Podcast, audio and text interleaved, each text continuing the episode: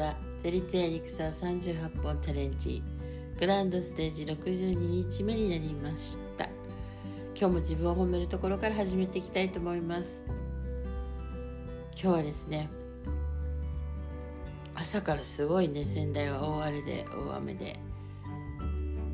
風も強くね大変でしたけども。なんとですね今は晴れ上がってるんですね。そして先ほど地震があったという不思議な一日でした。今日はねカードがですね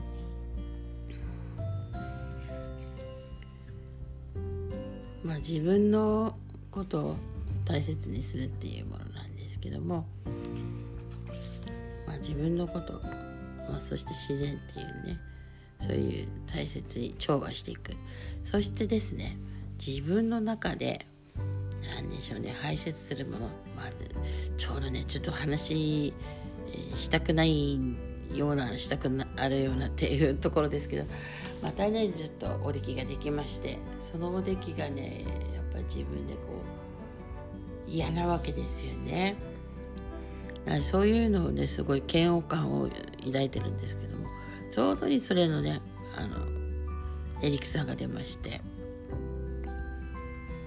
してちゃんとねそういうのもなぜ出るかねそういうのがどんどん減ってきてだんだんね、えー、体から出してそしてうまくいって清らかになりますよっていうねそういう後押しのねカードでエリクサーが今日は出てくださいました。すごく今日はね嬉しいなと思ってて朝早くからですねちょっと他県から来たあの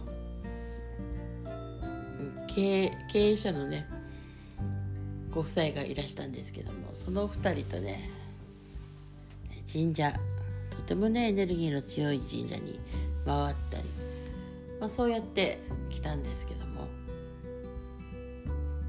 まあ私も結構神社行ってますがあまりね土砂降りっていうか雨が降ったとかそういうのってあんまりなくていつも日差しがさんさんとね輝いて曇りで行ったとしても着いた途端晴れるとかそういうパターンが多かったんですけどもね。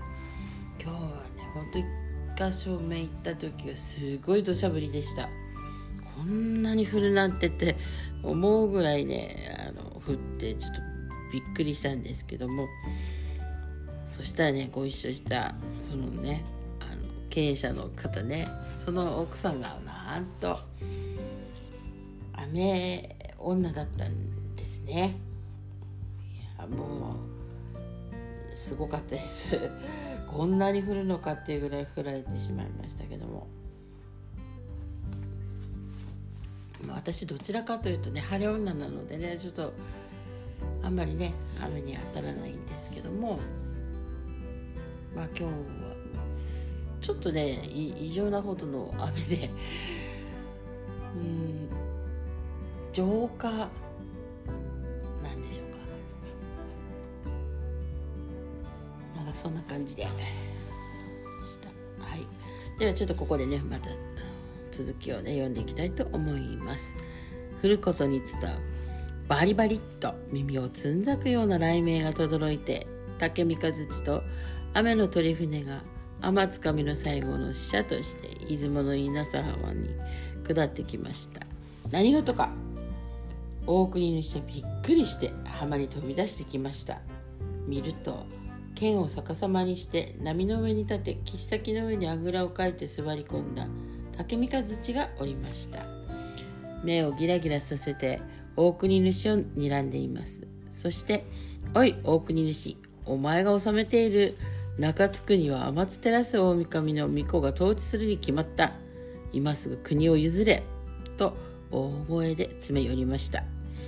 声は雷のようにビリビリと中津国中に響き渡ります。あまりにもぶしつけな言葉に大国主は驚いたのですが平然とした顔で答えました。私の国は遠の昔に戦も病んで今ではのどかに歌で収まっている国です。今更刃物では争いたくもありません。どうしても国が欲しいというのなら息子の琴城主恵比寿さんですね。に答えさせましょう。しかし今は残念ながら鳥を追ったり美穂の先でタイ釣りをして遊んでいるのでここにはおりません。それを聞くと雨の鳥船がすぐに飛んでいき琴城主を連れてきました。琴城主は大変穏やかな性格なのでこの国を譲れ。と脅されるといいですよ。天津国神に差し上げますよ。とおとなしく引き下がったのです。そして竹三日月に見えないように体の後ろで手を打って呪いをかけ船から海へと飛び込み海藻のしける中へ潜り込んでしまわれました。この琴城主の神は出雲の国の美保神社にお祭りされております。また神戸の永田神社西宮神社大阪の今宮恵比寿神社などにも祀られ恵比寿さんとして人々に広く親しまれています。さて海に消えた琴城主を見届けた竹三日月は余裕で笑っています。うわは琴城主は降参したぞ。他に俺に立てつくようなやつはいるか。もう一人の息子竹見方がおとなしくは引き下がらないでしょう。この問答をしているうちに竹見方が500人がかりでないと動かすことのできない大岩を軽々と担いでのしのしとやってきました。誰だこそこそと話をしているのは何？中津国をもらいに来ただと。そんなことは俺と力比べをしてから言え。と言うないなや担いでいた大岩を放り投げ竹三日月に戦いを仕掛けたのでございます。竹見方がムンズと敵の腕を握ったかと思うとその手は不思議にも氷に変わっていました。おやと思って引っ込めるとまたもの腕に戻っています。再び握ると今度は切れ味のいい剣に変わっておりそれを掴んでしまったのです。慌てて手を離すとこれは侮れないと思ったのか圧倒ずさりを始めました。竹三日月は今度は俺の番だと大声で吠えわかめでも積むようにいとも簡単に竹見方をぶんと遠くへ投げ飛ばしてしまいました。力は互角だったのですが技においては竹三日月の方が一枚上手でした。そして逃げていく竹見方を信濃の国の諏訪湖まで追い詰め殺してしまおうとしました。竹見方は怯えながら命乞いをしました。どうか殺さないでくれ。この空の土地から一歩も出ないと約束する父の命令に従う。兄琴城主の言うことも聞く。天津神の御子がこの国を望むなら差し上げる。ところで竹三日月との戦には負けた竹見中でたですが諏訪では狩猟と農耕の大名人として上社と下社に祀られています。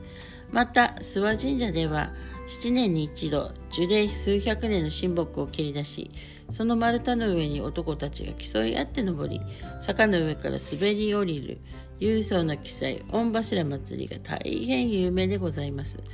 この御柱祭りは山の神が巨木と共に里に下り人々が神と出会うという祭りなのです。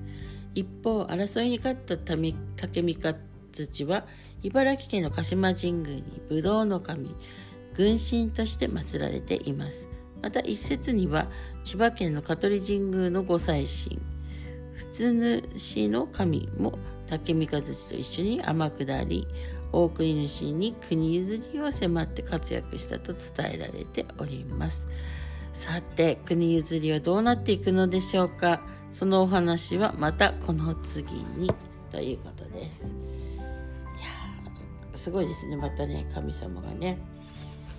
もうこんなにね国をまとめて頑張っている大国主だったんですがそういうのが伝わらなくてねこうやってなぜか違った方向で伝わってしまってそしてねこの蛭子さんがねまさかの大国主の息子だったんですね。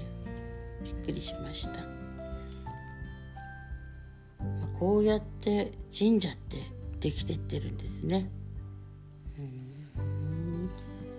すごいです。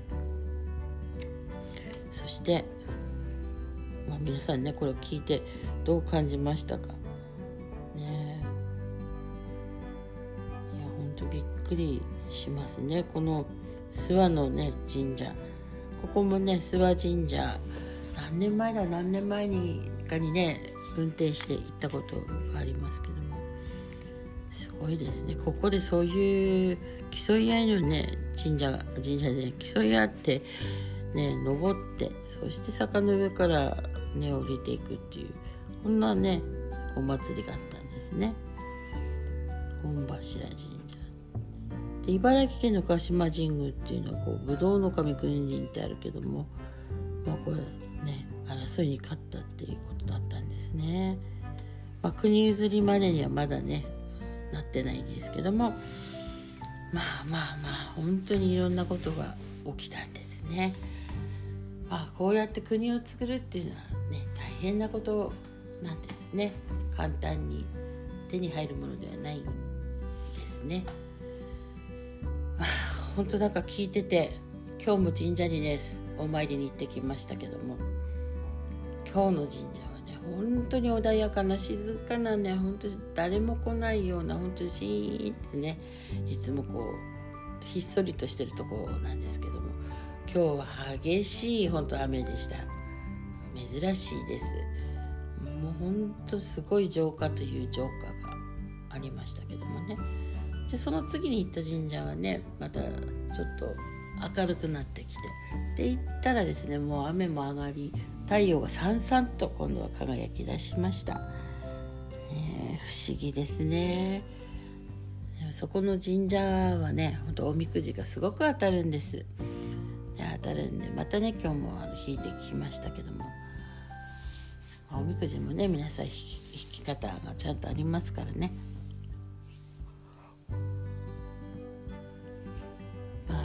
あでも本当神社もねやっぱ目的を持って行かれると意図をねして行かれると違うかなと思います。そして意図を持って、えー、おみくじもね引かれていくとその答えがまた違ってきます。そうやってね神様からの言葉を受け取るということもやってみてはいかがでしょうか。今日はねこの後またねあのその経営者の方からね大切なねお話をまたねゲストとしていただいているので是非聞いてみてください。それではごきげんよう。